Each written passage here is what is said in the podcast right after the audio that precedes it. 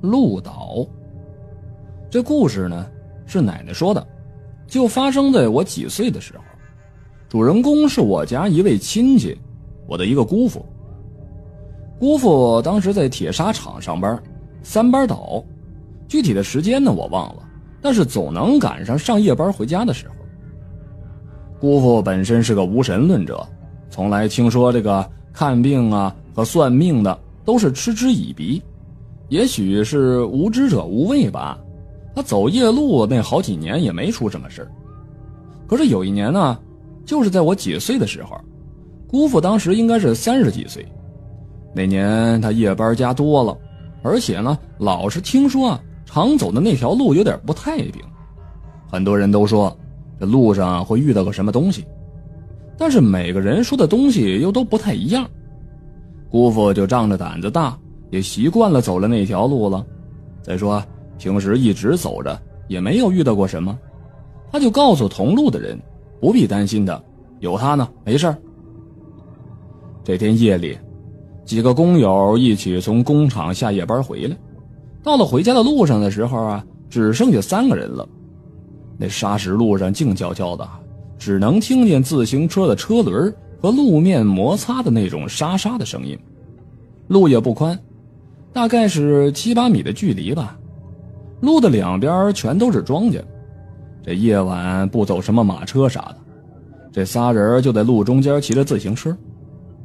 夏末的天气嘛，东北是很凉爽的。这天晚上月亮是下弦，有一小弯弯的，微光不亮，一切的东西都在夜色下模模糊糊的。虽然分辨的不太清楚，大致的轮廓呢，十几米左右还是能看得见的。刚拐下大路的时候。三个人还是高声的谈笑着呢，没一会儿就看见远远的黑乎乎的一截东西横在路面上，只留下一个人通过的地方。他们也是鱼贯而过，这时候气氛就有点变得诡异了。不约而同的之间，忽然之间他们的谈笑声断档了。三个人在夜色下互相的看了一眼，心说：过来的时候骑得那么慢，也没看清楚那个横在路面上的东西是什么呀。姑父心里边一惊，还是啊想着是不是谁家的这个烂木头啥的，但是看起来呢还像个人形，就是模模糊糊的，想仔细看又看不清楚。可是那路宽度也有七八米呢，什么人能有那么长啊？过去那儿了，三个人就好像被恐惧占了心扉似的，不约而同的刻意似的，谁也没有再提那个东西。接着刚刚的话题，几个人又聊了起来。姑父嘴上不说呀，可是心里边嘀咕啊。于是他悄悄地回头去看，他竟然发现刚骑出几米的路，那路面上光秃秃、空荡荡的，那个躺在路面上的人形的东西不见了。姑父从惊愕中回过头来，前面不远的路上还是那个人形，黑乎乎的一截，就横在那儿，依旧是模糊不清，依旧是只留下一点点的地方通过。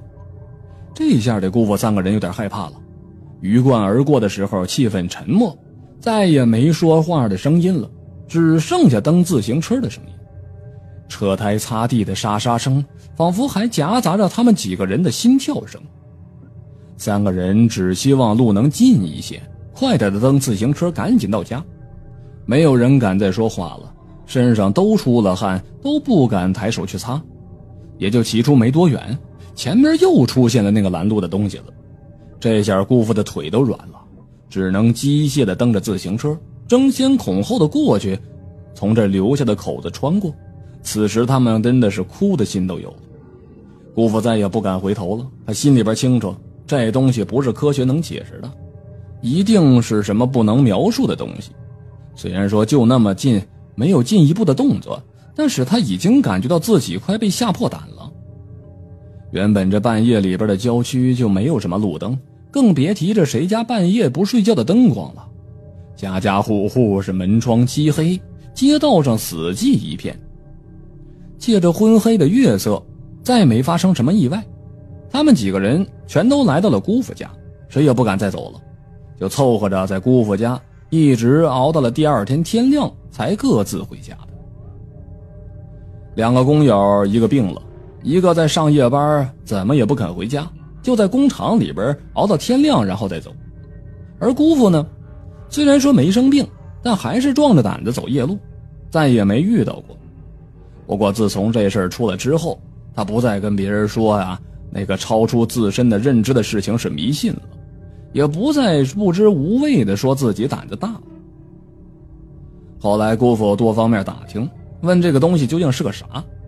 听到了一种说法，叫做鹿岛，那是一种顽皮的幽灵，它一般不会给人带来危害的，只是出现的时候会捉弄人，吓唬一下而已。因为不管是多么宽的路，你是走路的，他就给你留下一个人通过的小通道；你是开车的，他就给你留下一辆车通过的距离。它就像是一个巨大的人横在路面上，但是。没有人能够真正的看清楚它究竟是长得什么样子的。好了，这就是鹿岛的故事。